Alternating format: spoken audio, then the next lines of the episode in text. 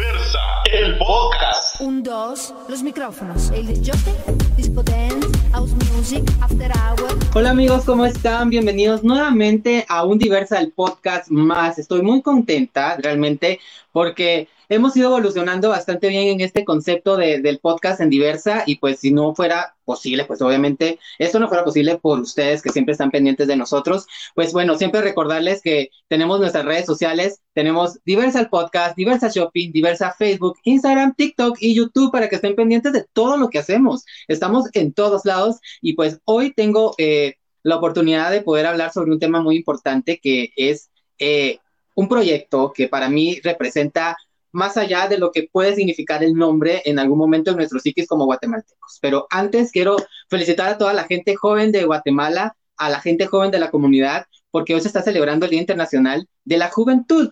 Pero también recordarles que el, el, hoy 12, el pasado 9 de agosto también celebramos y conmemoramos a los pueblos indígenas y quiero mandarle un saludo también a los pueblos indígenas diversos, un beso a muchos amigos que tengo, ahí por, por, ahí está el podcast para que eh, puedan eh, escuchar y si quieren verlo también buscarlo eh, cuando hablamos con Manuel Soc y Mónica eh, sobre la diversidad en los pueblos originarios. Pero vamos de entrada a hablar con, con nuestros invitados y quiero, antes de presentarlos, hablar sobre esto, la olla comunitaria. Creo que ya varios de los que nos escuchan y nos ven saben más o menos qué es la olla comunitaria, pero hoy queremos adentrarnos un poco más con su creador y una de las personas que también forma parte de la olla comunitaria en el interior de Guatemala, pero quiero leerles esto que escribí que me pareció que representa lo que es la olla comunitaria. En Guatemala hablar de la olla como palabra era sinónimo de egoísmo, envidia, por eso de la olla de cangrejos. Pero desde que inició la pandemia surgió una iniciativa que se ha convertido en un movimiento social que va más allá. Cuando digo más allá, es porque ha logrado expandirse fuera de la ciudad donde inició, pero también ha llegado hasta fuera de Guatemala.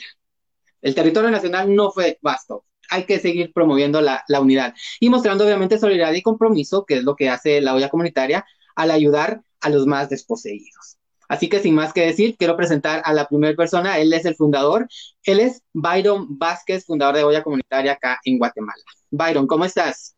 Hola, ¿qué tal a todas y todas? ¿Qué tal? ¿Cómo estás? Mucho gusto. Muy bien, a ti, bienvenido. gracias, gracias, gracias por la invitación. No, a ustedes muchas gracias por haber dicho sí. Y desde la olla comunitaria Cobán tenemos a Jenny Rosales. Jenny, ¿cómo estás? Bien, gracias por la invitación. Es un gusto estar acá. Muchas gracias chicos por haber dicho sí a, este podcast.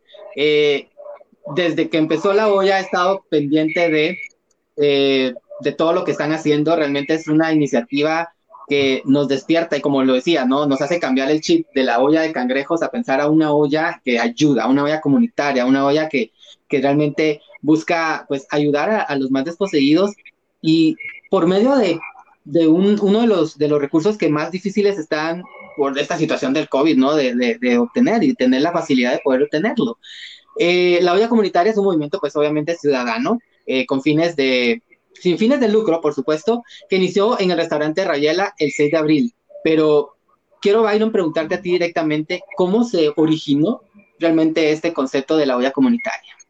Bueno, la idea fue, eh, nosotros teníamos, Rayuela estaba empezando a, crecer, eh, habíamos logrado alquilar los dos locales que están justo a los lados de Rayuela y estábamos en etapa de expansión. Eh, cuando vino esta emergencia y obviamente por las disposiciones del gobierno tuvimos que cerrar.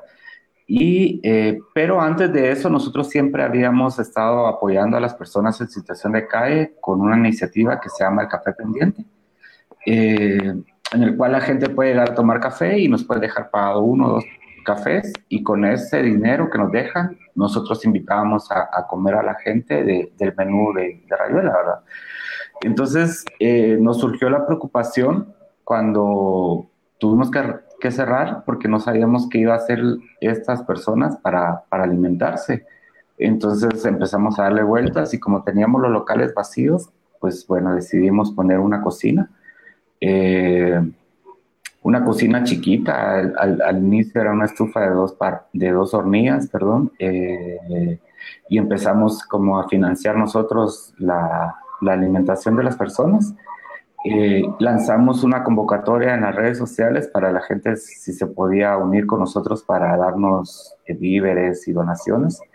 Y empezó a crecer, de repente empezaron a llegar amigos a decirnos, mira, eh, yo no puedo traer tal cosa, pero puedo venir a cocinar. Yo no puedo venir todos los días, pero puedo cocinar desde casa.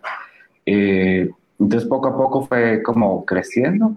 El primer día creo que repartimos comida para 35 personas ya el siguiente día fueron 85, el siguiente día 150 y llegamos a 1500 personas.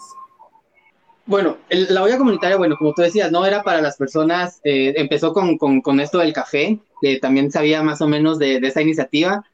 Las personas que llegan necesariamente son personas de, en condición de calle o sí le dan ayuda a otras personas que no sean necesariamente estas personas. Bueno, la iniciativa del café pendiente es para todos y todas. Los que necesiten tomar un café, necesiten comer, necesiten cualquier cosa, porque Rayuelas trata de, ser un, proyecto humano, porque nosotros, por ejemplo, no vendemos agua, no negamos el, baño a nadie, alimentamos a los perritos, tenemos el café pendiente y además eh, tenemos la iniciativa eh, que si las madres necesitan alimentar a sus hijos recién nacidos, pueden pasar y nosotros les invitamos a, a, un, a un, té, a un café, para que tengan un lugar seguro para alimentar a, a sus hijos y no sufran de acoso como lo sufren en la calle, ¿verdad? Por supuesto. Y, y el mismo, digamos que el mismo concepto de ayuda general surgió también para, para la olla. Sí, claro. Eh, nosotros en un inicio pensamos que, o pensábamos que eh, era para gente en situación de calle y, y, así fue al inicio y luego ya empezó, empezaron a llegar vendedores, vendedores de la, de la, eh, de la economía informal. Eso, eso.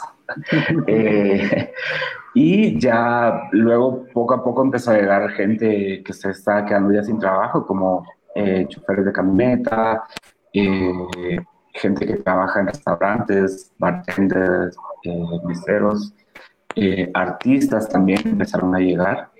Y entonces ya, ya pues bueno, ya, ya fue diversa la gente que empezó, empezó a frecuentarnos, ¿verdad?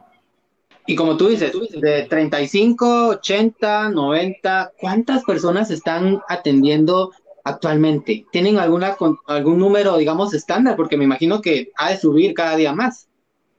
Eh, sí, ahorita estamos dando comida. Bueno, estas últimas semanas hemos tenido problemas en, cuestiones de donaciones. Eh, entonces, hubieron, hubieron días en que dábamos 230, 300, eh, hemos llegado a 500, 600 personas, ¿verdad? Personas como, como tú dices, no, no necesariamente en condición de calle, sino personas que realmente necesitan un, un alimento, vendedores ambulantes, ¿no? O sea, ¿Cómo, eh, bueno, comentabas que por medio de las donaciones es que obviamente se, se abastece la olla comunitaria?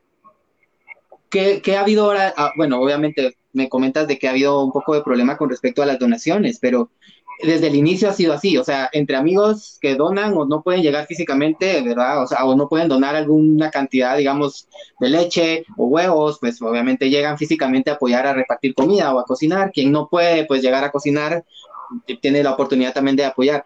¿Cómo ha sido este, digamos, esta forma activa de la olla? ¿Cómo empezó a, surgir efectivamente entre amigos y me imagino que algunos clientes que también supieron de la, de la iniciativa? Sí, eh, en un inicio fueron amigos, obviamente, luego ya fueron clientes y luego ya se empezó a esparcir la, información. Eh, empezaron a llegar los medios de comunicación y eso fue una plataforma bien importante para nosotros. Y y bueno, empezó, empezaron a llegar eh, mucha gente, gente que, por ejemplo, ah, bueno, también hubo gente muy linda que vive fuera de, de, Guatemala. Eh, hay un colectivo Florecerá Guatemala que empezó a apoyarnos desde un inicio. Abrieron un fondo directamente para pagar los locales de Rayuela. Eh, porque obviamente nosotros estábamos en quiebra, entonces eh, vimos o ellos previeron eso, de que íbamos a, a, tener que cerrar en algún momento, entonces ellos hicieron un fondo para, un GoFundMe para juntar el dinero y nosotros poder eh, pagar, pagar local, luz, agua y los servicios de, del Rayuela, ¿verdad? Ahora, bueno, por medio de, vamos a pedir a, la, a, la, producción que nos pueda colocar el número porque pues me comentas también, vea que por medio de donaciones las personas pueden aportar a la olla comunitaria, que es lo que han hecho muchas personas. También hay algún número donde, eh, donde puedan llamar para o, abocarse en redes sociales para dar alguna ayuda, tal vez no necesariamente económica, sino ya en, en, en producto bruto, eh, no algún, algún producto que, que, puedan utilizar para realizar los desayunos, los almuerzos. Eh, ¿Empezaron dando solo desayunos o si ya iban dando almuerzos, desayunos? Empezamos al revés, empezamos dando almuerzos. Almuerzo. Ah. Y luego era, digamos, la gente tenía tanta necesidad que nosotros empezábamos a llegar a las ocho y media, nueve de la mañana y de repente empezaron a llegar eh, llegaba la gente desde esa hora a formarse para esperar ser los primeros en recibir un almuerzo. Entonces empezamos a darles, eh, mi amiga Raiza empezó a cocinar desde su casa eh, un, atoles, ¿verdad? Entonces ella llevaba atoles y entonces empezamos a dar galletas y un atol, un panito con frijol y eso. Entonces ya después ya instalamos el, el desayuno y ya el almuerzo luego, ¿verdad? ¿Cuántas personas son aproximadamente las que colaboran con Rayuela? Con la olla específicamente. Eh, en la cocina, digamos, ahorita son muy pocos. Eh, podría decirte que somos entre 10, 15 personas, pero llegamos a ser 30. Wow. Eh, pero, digamos, la olla como tal, aquí en la capital, se conforma de mucha gente. Hay tres personas encargadas que se encargan directamente de las redes sociales. Eh, hay personas que se encargan en, recibir las, las donaciones, desinfectarlas. Hay personas que están en el extranjero apoyándonos, eh, dando la información, eh, compartiendo los números de cuenta y todo esto para recibir las donaciones. Entonces creo que más o menos podría decirte que somos como 100 personas, ¿verdad? quiero saber más o menos cómo es la dinámica, comentando de que dices que hay una distribución bastante organizada con respecto a las personas que colaboran a la olla. Eh, específicamente ahí en Rayuela, aquí en, la ciudad, ¿cómo es la dinámica? O sea, llegan temprano, hay quien limpia, hay quien ve, no sé, o sea, quien prepara los huevitos, quien prepara el cafecito. Eh, ¿Cómo es la dinámica ya a la hora de ejecutar? Pues, pues la gente llega eh, desde las ocho y media, nueve, Ah, y se tiene ya un protocolo de seguridad, digamos, se, pone un lazo alrededor del local donde la gente no puede, obviamente no puede transitar.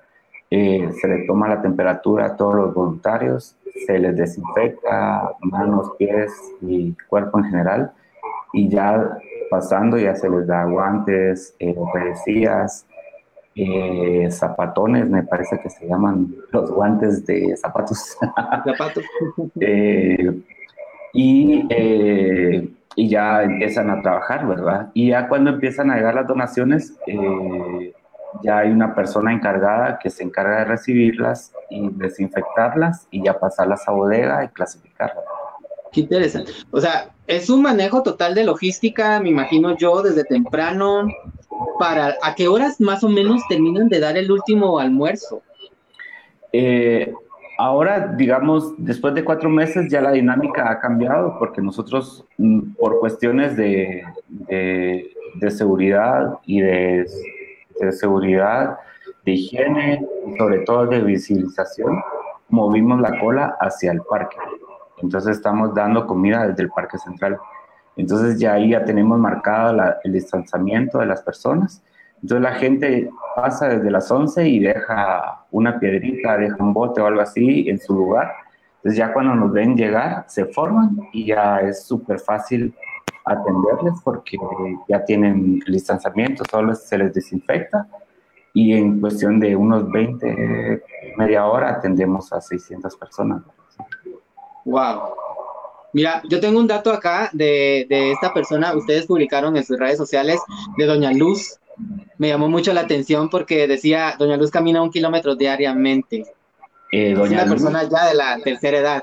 y digo, wow, o sea, la necesidad hace que las personas pues obviamente se aboquen a, yo, los, yo los veo como una luz en el camino a ustedes.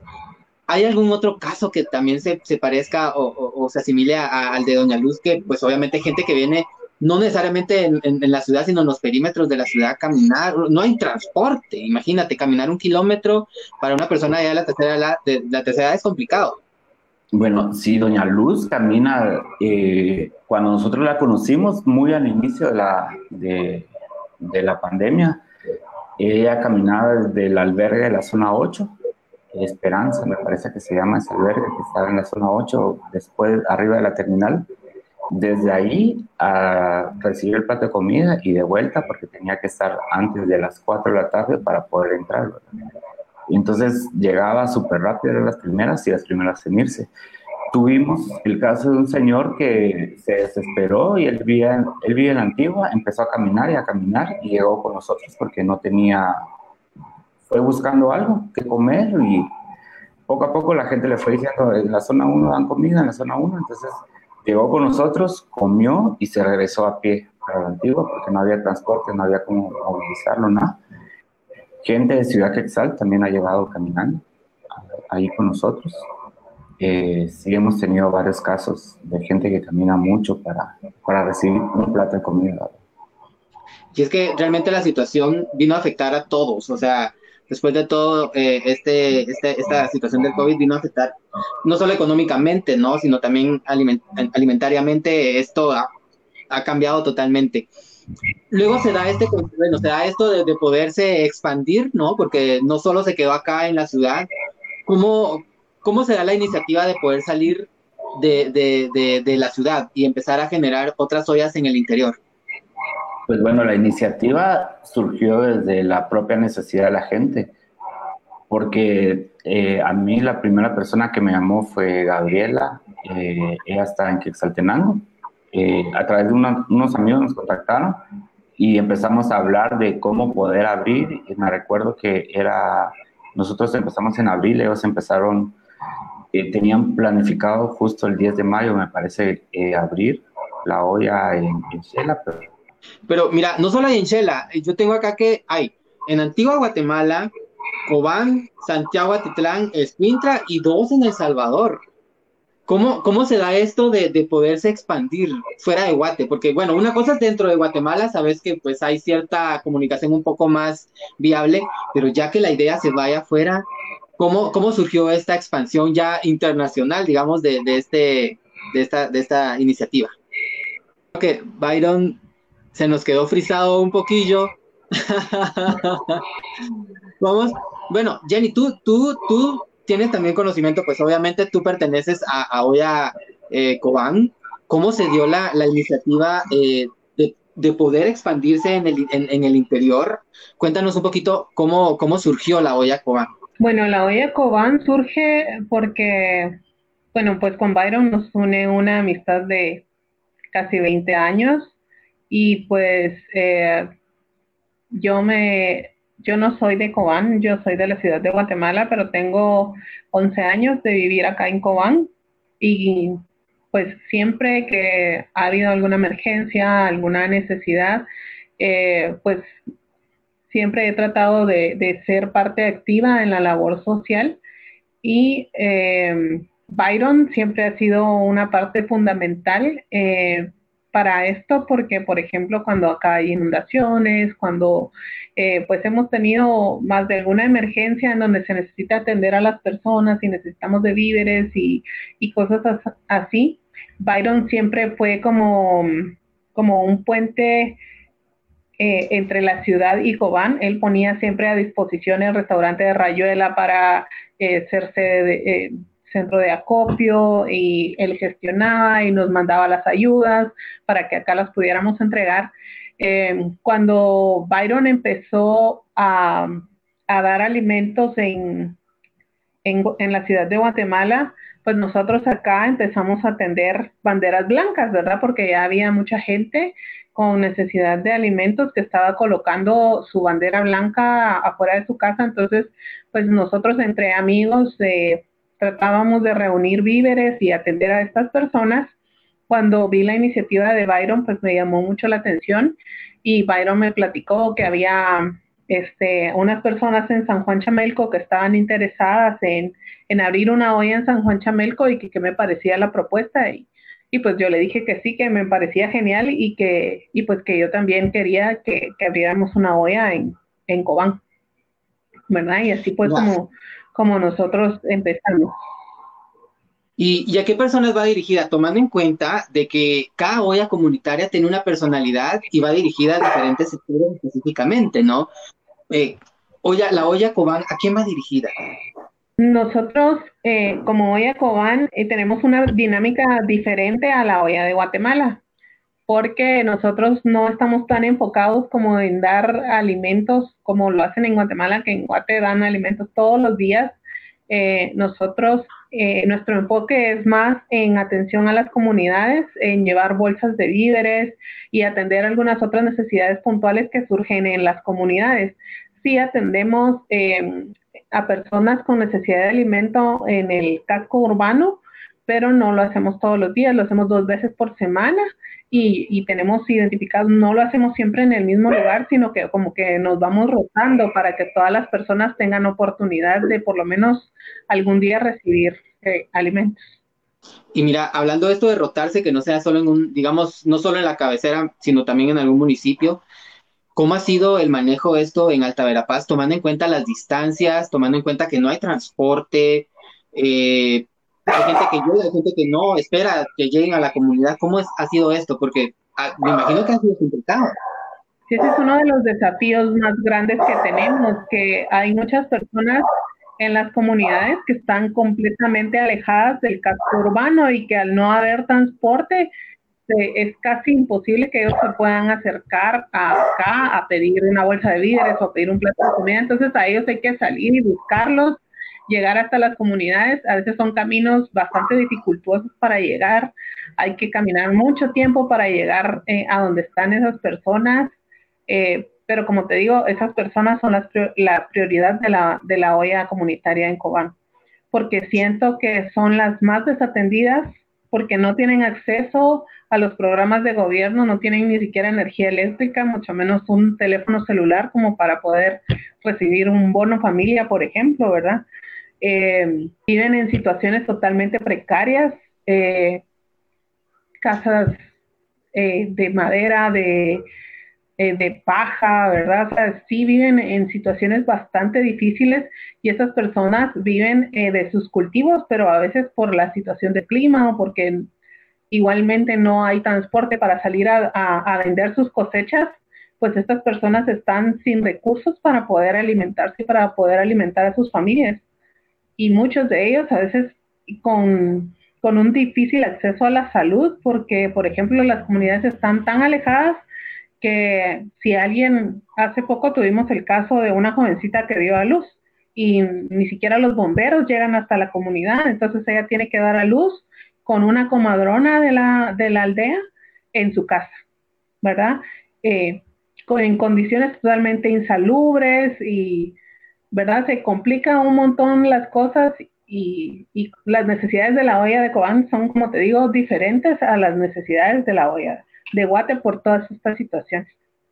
Sí, lo que te decía, y, y, en ese contexto de, pues, de ayuda a cada, cada comunidad, digamos, de la olla en, en cada departamento, pues obviamente tiene una iniciativa digamos, tiene como el apellido, pero el manejo de la personalidad es totalmente diferente, ¿no? O sea, son hermanos todos, pero cada uno tiene una personalidad diferente y mira que tocando este tema de, las distancias, ¿no? Con respecto a, las comunidades, regresamos con Byron que ha vuelto, nos quedamos con la, con la duda de cómo surgió la, olla El Salvador.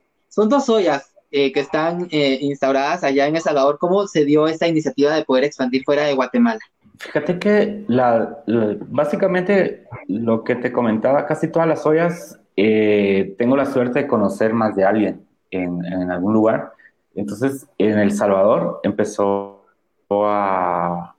Me llamaron mis amigos de, Santa Tecla, de un café que se llama La Taraxia, y ellos me invitaron a, pues propusieron eh, crear una olla a ellos y, así inició. Eh, ellos iniciaron me parece que a finales de mayo, eh, iniciaron con la olla y ellos también en un inicio tuvieron problemas porque ellos estaban eh, totalmente aislados, eh, la gente pues bueno no podía salir, tenían una cuarentena más rígida que la de nosotros. Y entonces nosotros empezamos como a apoyarles y todo esto desde acá como podíamos. Y ellos empezaron a visitar directamente a las comunidades. Ellos iban a varias comunidades en, en Santa Tecla y luego se les vino la tormenta y entonces empezaron a, a repartir bolsas eh, de víveres por, por, el tema de la tormenta y ahí fue donde surgió la otra olla porque se vieron de la necesidad en la otra comunidad donde estaba eh, de empezar a auxiliar a la gente porque tampoco el gobierno tampoco empezó a llegar hacia, hacia donde tenía que ser entonces empezaron a, a ayudar entre ellos, ¿verdad? Mira, qué interesante que, que esto se haya expandido bastante, eh, tanto en el interior como fuera de Guatemala. La iniciativa realmente es increíble. El, el, yo creo que va en, en, un contexto de sentido común, ¿no? Lo, lo, lo, hablábamos detrás de cámara, que es importante también tener este sentido común en el concepto de, de poder ayudar, ¿verdad? Y la ayuda tal cual sea. Vamos a, a, leer algunos comentarios que ya nos están llegando de algunas personas. Eh, Gabriela Álvarez Castañeda nos manda corazoncitos y un brazo así, de haciendo fuerza. fuerza y ayuda necesitamos. Elvira Hu dice felicidades a la olla. Dice, excelente, nos dice Noé eh, Averardo Zaharate Fuentes. Melvin Valle nos dice, hola, buenas noches. Hola Melvin.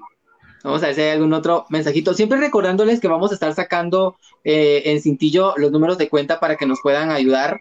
Y pues, obviamente la olla necesita ayuda para que puedan, pues, obviamente seguir con el proyecto.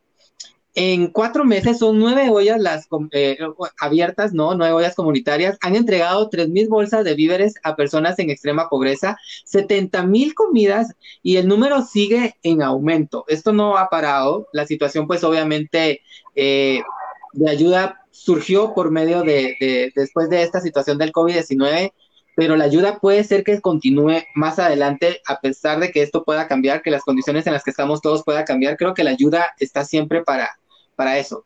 Vamos a hablar un poquito sobre los retos. Ya nos hablaba también Jenny que es bien complicado la cuestión de, de distancias, pero no sé quién de los dos me queda responder, tomando en cuenta, ¿verdad?, que reciben la ayuda por medio de donaciones. ¿Qué, retos son los que está enfrentando hoy en día eh, la olla comunitaria con respecto a esta recaudación de donaciones o de algún producto para poder realizar los desayunos y almuerzos o en el dado caso de cobrar las bolsas?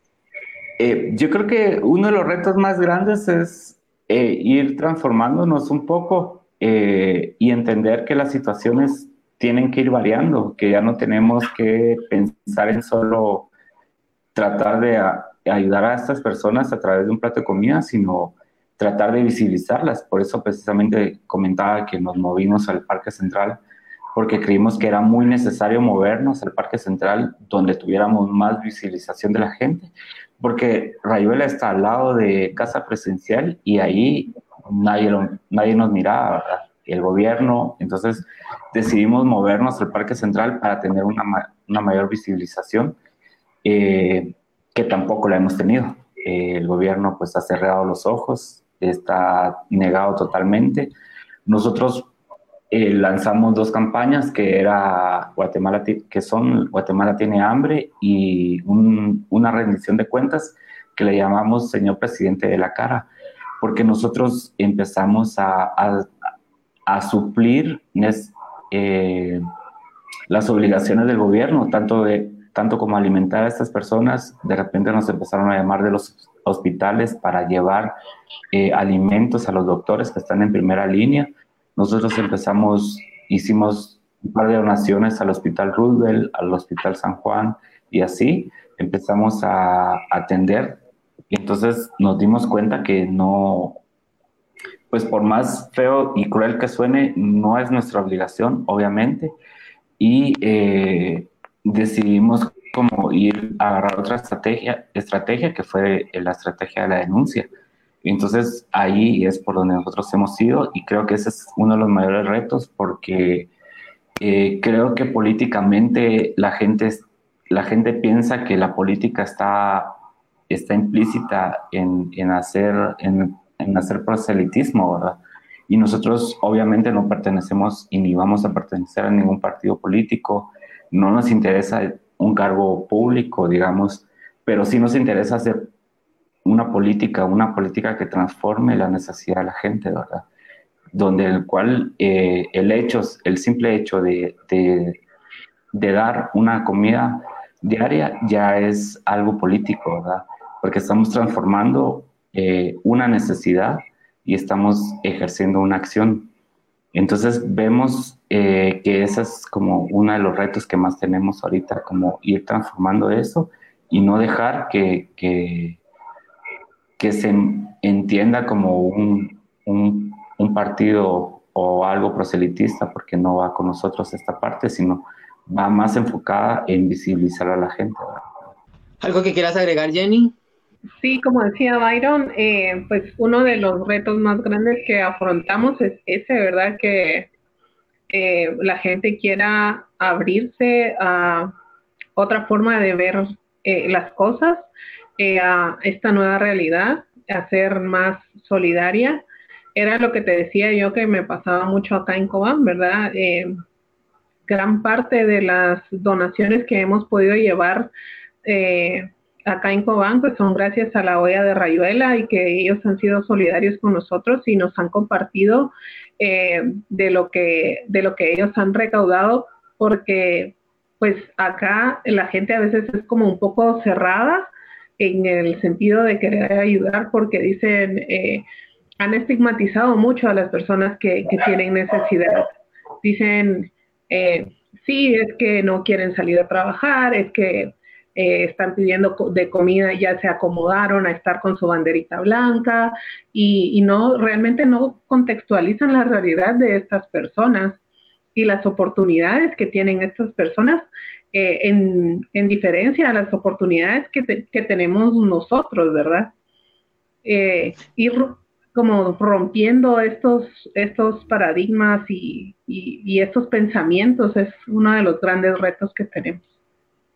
Y es que definitivamente cambiar la, la percepción o la visión de la gente con respecto a ayudar es bien difícil, ¿no? O sea, eh, muchas veces se piensa que, como tú lo comentas, ay no, es que ya se acoplaron a pedir y ya no van a poder trabajar porque hacen esto como la manera más fácil, pero no, eh, no van al fondo de, de, por qué están pidiendo realmente, ¿verdad? Vamos a leer algunos otros mensajes que nos están llegando, nos están escribiendo bastantes personas. Erwin López dice, ¿qué alimentos reciben? Un grupo de amigos queremos llevar algunos víveres, pero no sabemos qué llevar. Eh, básicamente nos sirve de todo. Eh, obviamente nos sirve más la comida eh, obviamente enlatada, eh, granos básicos, pero también la verdura nos sirve porque en el día a día es mucha la comida, entonces sí nos vamos quedando escasos de verduras y todo esto, y si cualquier clase de donaciones nos, nos viene bien, ¿verdad? Por Messenger también nos han llegado mensajes, que es anónimo, dice, me gustaría ayudar, pero la verdad no creo que pueda aportar mucho. Creo que la cuestión de de cantidades no importa. En un momento de ayuda, creo que puede ser lo mínimo, pero el hecho, como, como decía Byron, hay personas que no pueden dar económicamente o no pueden dar algún alimento para apoyar, pero llegan físicamente a ayudar a repartir, a mantener el orden. Yo creo que la ayuda en cualquier momento en esta situación creo que es beneficiosa, ¿no? En, un inicio, eh, hay una anécdota bonita. Eh, llegó una señora y llevaba una bolsita de, sal y me dijo, yo solo esto les puedo dar, no tengo más. Eh, disculpen que venga, que viene abierta, pero hoy tenía que cocinar y agarré un poquito para mí, pero les dejo esto, ¿verdad? Y, creo que de eso se trata, ¿verdad? De, se trata de ser solidarios y porque acá se malentiende un poco la, la, solidaridad, porque mucha gente cree que el, ser solidario es dar lo que a uno le sobra, ¿verdad? Y no se trata de eso, sino dar lo que uno tiene y compartirlo. Eh, no sé si hay algunos otros mensajes, pero voy a, voy a leerles esto. Bueno, tocamos el tema también de, obviamente que algunas personas han querido tener relevancia. Eh, dice Miguel Ramírez, ¿en qué horario se puede llegar a dejar la ayuda? En Rayuela estamos desde las 9 de la mañana para las 4 de la tarde. recibiendo ahí. Estamos en la Sexta Avenida, 3-61, zona 1. En Cobán, no sé cuáles son los horarios que tengan. En Cobán estamos en el restaurante La Parrilla de Don Lalo y eh, de las 9 de la mañana a las 6 de la tarde eh, ellos reciben donaciones, eh, víveres y alimentos. Bueno chicos, los que nos están viendo ahora, después pueden compartir, vamos a, compartir en nuestras redes sociales eh, los números de cuenta, eh, las ubicaciones para que ustedes puedan llegar a aportar. La, no importa la cantidad, lo, importante acá es que podamos unirnos todos para, pues, obviamente ayudar a nuestros hermanos guatemaltecos. Y hablando también de, que algunas entidades gubernamentales, pues, son las responsables eh, realmente de, de, digamos, solventar estas necesidades y no se ha hecho. pero también hay algunas personalidades que han querido pues obstaculizar esta iniciativa, ¿no? Eh, ¿Cómo han lidiado con esto, Byron? Porque sé que en algún momento han enviado eh, pues la comuna, hablemoslo, a, algunos de sus eh, regentes para que puedan ustedes, no sé, lo, yo me acuerdo de una de, de uno de los primeros altercados que hubo y yo dije, a ver, ¿en qué momento ayudar hace que se pierda la estética de una calle, ¿no? Cuando no vamos a pedirle a un indigente que llegue bañadito, limpiecito a pararse a pedir comida. O sea, no es así. ¿Cómo has lidiado con todo esto? Pues una de las estrategias más eficientes es que ellos le tienen mucho miedo a, la opinión pública. Entonces nosotros hemos visto eso y nosotros básicamente desde, desde, desde que empezaron estos ataques, lo que hemos hecho es socializarlo todo a través de las redes sociales y a través de las redes sociales hemos logrado frenar varios de los ataques que nos han, han tenido, como fue el caso del, del, alcalde auxiliar de la zona 1, eh, que intentó llegar a, amedrentarnos y a querer cerrar el local. Luego llegó la municipalidad un día a abrir los tragantes y se apestó toda la cuadra, eh, justo a la hora que se iba a servir el almuerzo. Eh, luego llegó la policía, eh, a, querer identificar a todos de una mala manera. Eh, pues obviamente no estamos en contra de que hagan su trabajo, estamos en contra de la forma en que lo hacen, porque eh, llegaron con prepotencia a pedir documentos y la razón era que la, la razón que nos dieron fue que había gente de las AAS que necesitaba que nosotros les diéramos la que nosotros nos identificáramos y nosotros obviamente nos opusimos y se volvió medio relajo ahí, pero las redes sociales son, son magníficas. Esta gente le tiene mucho miedo al, al a la exposición pública ¿verdad? y al rechazo en las redes sociales. Sí. ¿Has recibido alguna, algún tipo de ataque eh, directamente o colectivamente lo han recibido, aparte de todas estas situaciones que se han dado? Sí, hemos recibido ataques. Eh, nos han uh, intervenido el teléfono eh, y esto no es una conspiración que pensamos nosotros que esté pasando, porque sí está pasando. Nosotros, yo me encontraba en Shela con Emilio, que es el otro, la otra persona que está encargada de la olla, y una persona me llamó y me dijo eh, que qué raro que, que, habiendo tantos niños, la, la PGN no había llegado a intervenir o a molestar o algo así. Y entonces fue una conversación eh, que, tuvimos, que yo tuve por teléfono y empezamos a hablarlo. Y eso fue a las 10 de la mañana. A las 12 del mediodía ya había una persona entre las filas diciendo de que la PGN iba a llegar a quitarle los niños a las madres y se volvió todo un relajo ahí. La gente se empezó a ir. Eh, en fin, ese día nos dimos cuenta que teníamos obviamente intervenido los teléfonos eh, y lo seguimos teniendo intervenido los teléfonos. Eh, nos han mandado mensajes eh, no implícitamente amenazándonos, sino diciéndonos el gobierno me quiere matar, me llamo quieto y así me tengo que, que mantener, ¿verdad? Entonces creemos que son advertencias que van poniendo, no precisamente mensajes mensajes para decir que nos va a pasar algo, sino son como advertencias, así como te estamos escuchando o sabemos en qué están o algo así, ¿verdad? Y es que como tú dices, no temen, pero yo, yo sí, en este caso, eh, pues obviamente no, no, no estoy del lado de la comuna porque considero que ellos también, pues, como entidad gubernamental, tienen una obligación también con la gente, ¿no? De poder apoyar y ayudar.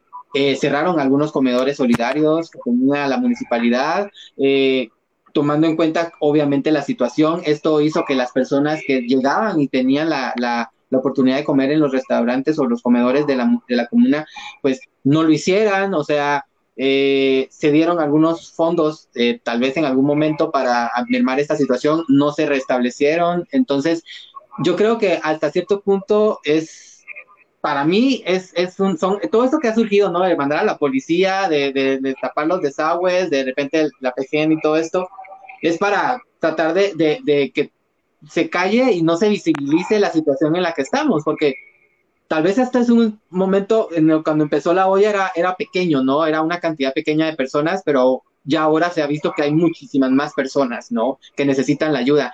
Jenny, ¿ustedes allá en Cobán han tenido algún tipo de ataque o algún, no sé, alguna amenaza?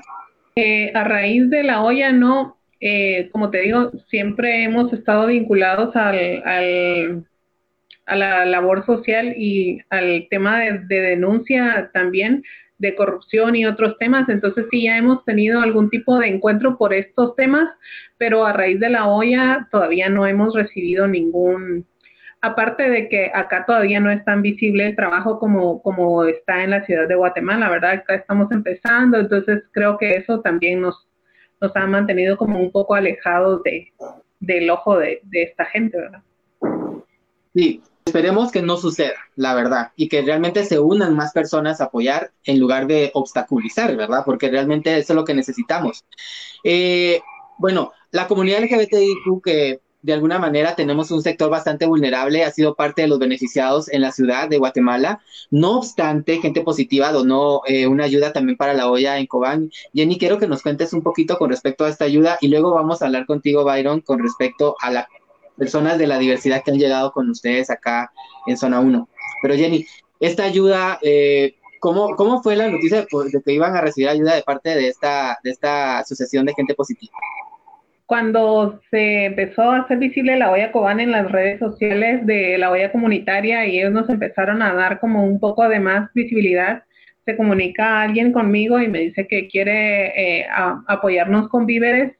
Eh, fue a través de mensaje telefónico y todo. Cuando yo fui a recibir los víveres me di cuenta de quién era la persona que nos estaba apoyando y pues era uno de, de, los... Eh, de los integrantes de, gente positiva a quienes yo les tengo muchísimo cariño, ¿verdad? No solo aquí en Cobán, sino también en, en Guatemala. Tengo muchísimos amigos de la diversidad y les quiero mucho y siempre trato de, de apoyarles y, y de mostrarles mi solidaridad, como en el caso que acaba de pasar ahorita de Jorge y Luis, ¿verdad? Que realmente nos encontramos molestos y, y estamos bastante indignados por lo que pasó y pues aprovecho el, espacio de que estamos hablando de este tema para mostrar mi solidaridad con ustedes y decirles que, que la OEA de Coan respalda eh, las acciones que, que vayan a tomar como, como comunidad. Muchas gracias, Jenny. Y, bueno, Byron, la diversidad pues obviamente forma parte de la sociedad, ¿no? Y, yo sé que ustedes pues no han, no han en ningún momento discriminado a las personas de la diversidad. Eh, ¿Cuántas personas más o menos o, o, cómo detectaron pues que estas personas pues empezaron a asistir y empezaron a ver en ustedes también esa oportunidad de poder adquirir alimento? Eh, fíjate que nosotros sí recibimos varias personas de la comunidad. Eh, son, son varios. Eh, no tengo específicamente un número, pero nosotros empezamos a, bueno, antes eh, con el toque de queda, que eran los toques de queda prolongados, nosotros salíamos a a repartir comida en, en, los horarios que no se podía circular, porque nosotros tenemos un permiso especial, porque bueno, yo hago cine y estamos trabajando con una productora, entonces logramos conseguir unos permisos como productora para movilizarnos y empezamos a ir eh, de lugar en lugar eh, donde, donde la gente se concentraba para, para dormir o pasar el día, qué sé yo, Y ahí a través de una amiga que es periodista, Pía, que trabaja en Nómada, ella entrevistó a, una chica de la diversidad que había caminado, no me acuerdo de dónde, eh, pero tenía muy mal sus pies porque se le habían ampollado todos. Eso fue día sábado, nosotros la fuimos a buscar día domingo, ya teníamos eh, con un bombero voluntario y le hicimos las curaciones que, que, que fueron necesarias y todo. Y ahí nos dimos cuenta eh, la terrible situación en la que está viviendo eh, la gente de la comunidad, porque eh, no solo es el hecho de que vivan en la calle y que estén pasando en situación de calle y todo esto, sino la misma discriminación de la gente, el, el que se tenga que cuidar más, eh, que muchas veces vienen, no es que, no es que hayan estado en situación de calle desde hace mucho, sino que, que los echaron de las casas eh, porque la familia no los quería, que se dio, o, o bueno, esas cosas que suelen pasar. Pero en estas situaciones donde estaba el país totalmente paralizado, mucha gente no sabía para dónde agarrar eh, y se tuvieron que quedar en la calle y nosotros estuvimos atendiéndolos. Eh, les dábamos desayuno, almuerzo y a veces les dejábamos para, para la cena, ¿verdad? Bueno, muchas gracias por, por, por la ayuda, ¿no? Y, y Sabemos que, la olla comunitaria, pues obviamente es diversa, ¿verdad? Como les comentaba detrás de cámara, yo sé que esta ayuda va para todos los ciudadanos guatemaltecos, sin importar religión, o sea, sin importar sexo, sin importar, eh, obviamente, eh, digámoslo así, creencias, ¿no? Políticas incluso, ¿verdad? Eh, yo creo que la olla ha sido muy diversa en este sentido y se agradece que hayan apoyado mucho y que sigan apoyando a personas eh, vulnerables de la, de la diversidad tanto acá eh, en Guatemala como en el interior, y sé que en, en las otras entidades eh, hermanas de la olla en el interior también ha sido así.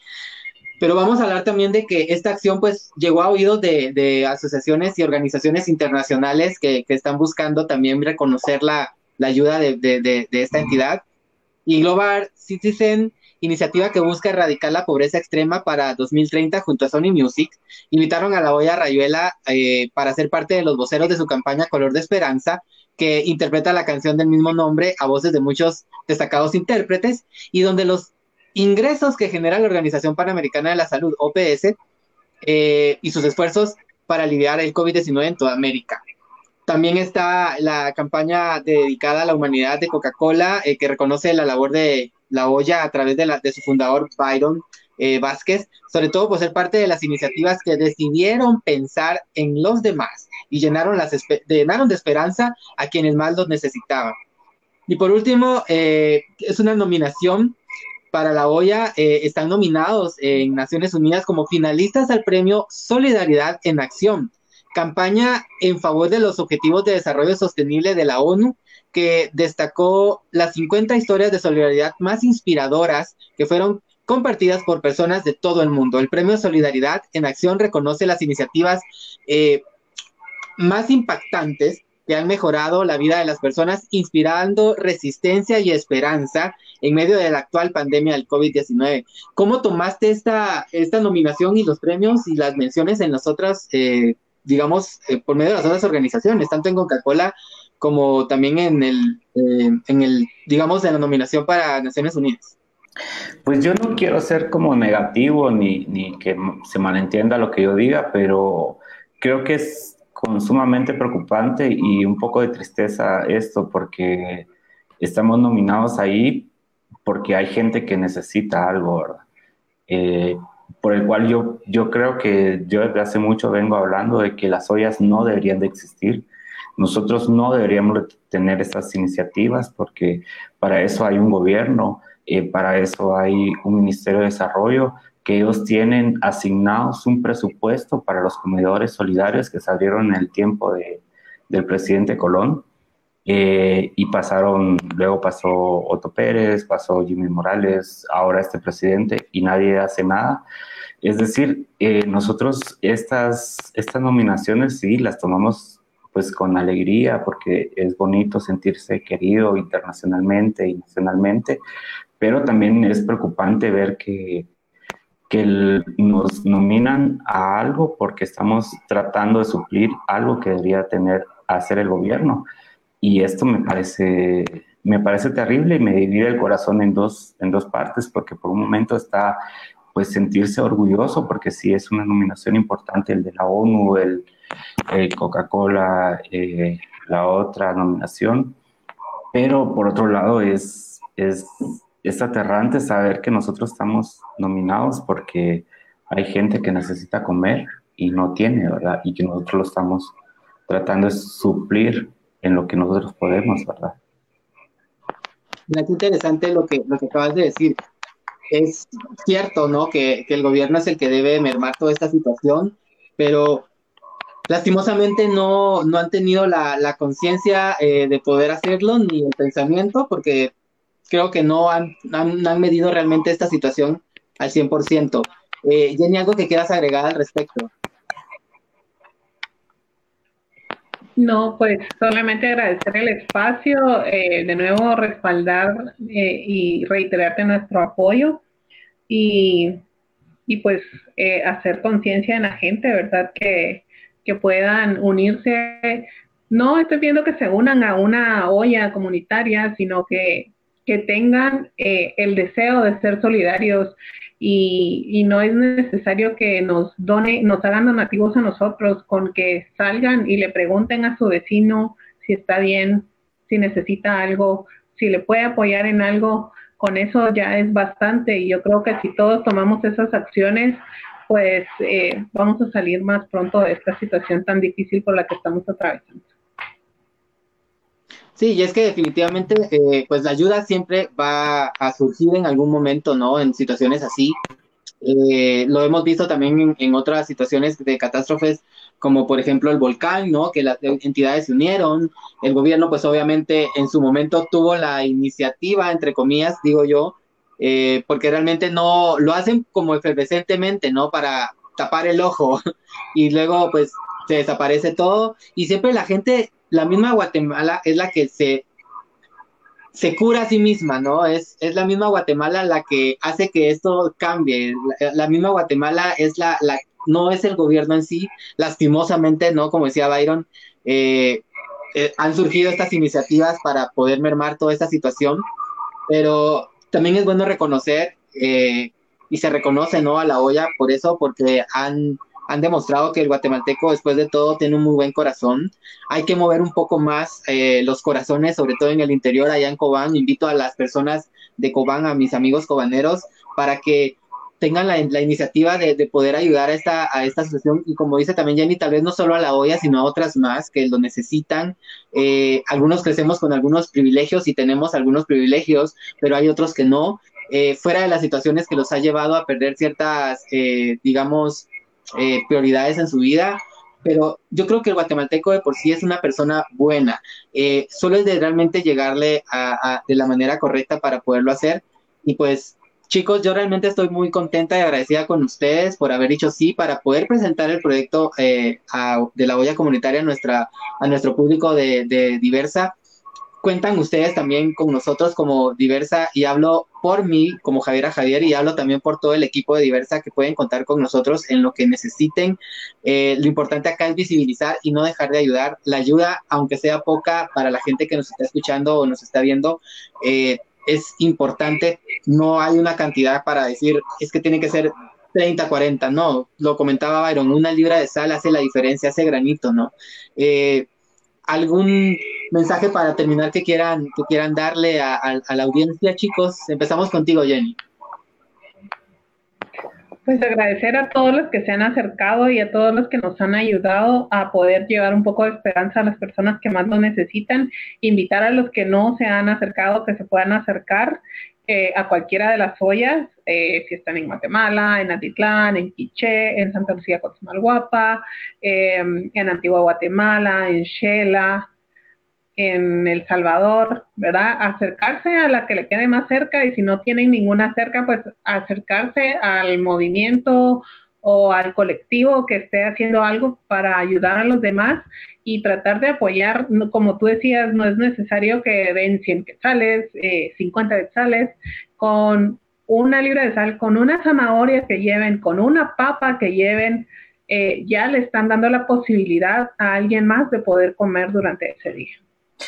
Eh, yo solo quisiera como motivar a la gente a través de una anécdota, anécdota que pasó hoy eh, en, las filas. Nosotros hacemos una fila directamente para gente de la de vendedores. Y hoy uno, dos personas, uno de, de helados eh, recibió su comida y abrió su, su, hielera y empezó a repartir helados. Y otra persona eh, llevaba rellenitos y empezó a regalar rellenitos para que la gente tuviera de postre. Eh, abrieron sus ventas, es decir, si esta gente que tiene tanta necesidad tiene, tiene el corazón lleno para dar, creo que sí es posible que nosotros podamos transformarnos, ¿verdad? Porque como lo hemos hablado, nosotros venimos de ciertos privilegios, eh, tenemos pues una casa, tenemos eh, comida. Creo que podemos ir transformando estas ideas del ser solidarios, ¿verdad? Eh, y como lo decía, no se trata, ¿verdad?, de, de dar lo que te sobra, sino de realmente dar lo que uno tiene y compartirlo, que yo creo que es lo importante, la palabra compartir, ¿verdad? Estos señores hoy sí me dejaron eh, con el corazón hecho un nudito porque eh, vi que abrieron sus, cerraron sus ventas eh, y es muy probable que tuvieron que, no, no es muy probable, estoy seguro que tuvieron que pagar ellos por, por sus ventas, obviamente, pero, pero es, es gente que, que tiene necesidad y ve la necesidad y abre su corazón para querer compartir lo que tiene. Creo que eso para mí es bien importante, compartir. Definitivamente. Muchas gracias chicos nuevamente. Solo para terminar, que yo sé que nos están viendo, Norma Barrientos, eh, felices bodas de encaje, eh, ha estado pendiente, no nos ha visto en vivo porque le toca colegio a cierta hora con sus hijos, pero siempre está pendiente después. También un saludo a Josh Morales, él es makeup artist, es un amigo que cumple años hoy Josh, un besote. Dani Moleri también es cantante, actor, bailarín y cocinero. También te mandamos un besotote por tu cumpleaños hoy. Tenemos un mensaje eh, de Daisy Cal. Dice, Jenny Rosales, admiro tu amor y tu ser. Un genial chef, madre, amiga y compañera de luchas. Sos genial como persona, a pesar de todo, seguís luchando. Ahí te mandan un saludo. un abrazo, Daisy. Siempre ha estado ahí presente en cualquier causa loca que, y eh, decidimos emprender. Bueno, chicos, yo me despido agradeciéndoles nuevamente su, su, aporte a este podcast y pues poder permitirle a gente que, que siga diversa conocer un poco más de la olla, eh, reiterando mi compromiso. Ahí están apareciendo todavía en algún momento las, las, las, los números de cuenta, los vamos a poner también en nuestras redes sociales, lo voy a compartir yo también para que la gente que, que tiene la duda de cómo apoyar, pues lo haga. Gracias por ser ejemplo en estos momentos difíciles, por ser luz para mucha gente. Eh, sea como sea, o sea quien creamos o en quien creemos, ¿no? Puede ser energía, puede ser Dios, puede ser Buda, puede ser quien sea, que el amor que ustedes estén en cada día aportándole a esas personas se les multiplique a ustedes cada vez. ¿Oyeron? Y a toda la gente que conforma la olla comunitaria, que en algún momento de necesidad llegue ese ángel a su vida y pueda devolver todo lo que ustedes están haciendo y se los digo de corazón y lo pido realmente con todo mi amor para que ustedes sigan teniendo esa, ese ímpetu y esa iniciativa de poder ayudar porque eso necesitamos en Guatemala. Así que muchas gracias chicos. Me despido, mi nombre es Javier Javier, nos vemos la siguiente, bueno, el sábado nos vamos a, ver, tenemos a un invitado, mañana hay tema de actualidad con Otto así que no se vayan a perder, siempre a las siete y media vamos a hablar sobre el caso del Jorge y Luis que acaba de, de mermar nuevamente y de salir a flote, porque sucedió en mayo, pero se vuelve a tocar el tema por, por, cuestiones legales. Así que vamos a hablar de esto y el sábado tengo un invitado especial en Javier Javier Sin Peluca. Así que esto fue Diversa Podcast. Nos vemos. Diversa el podcast.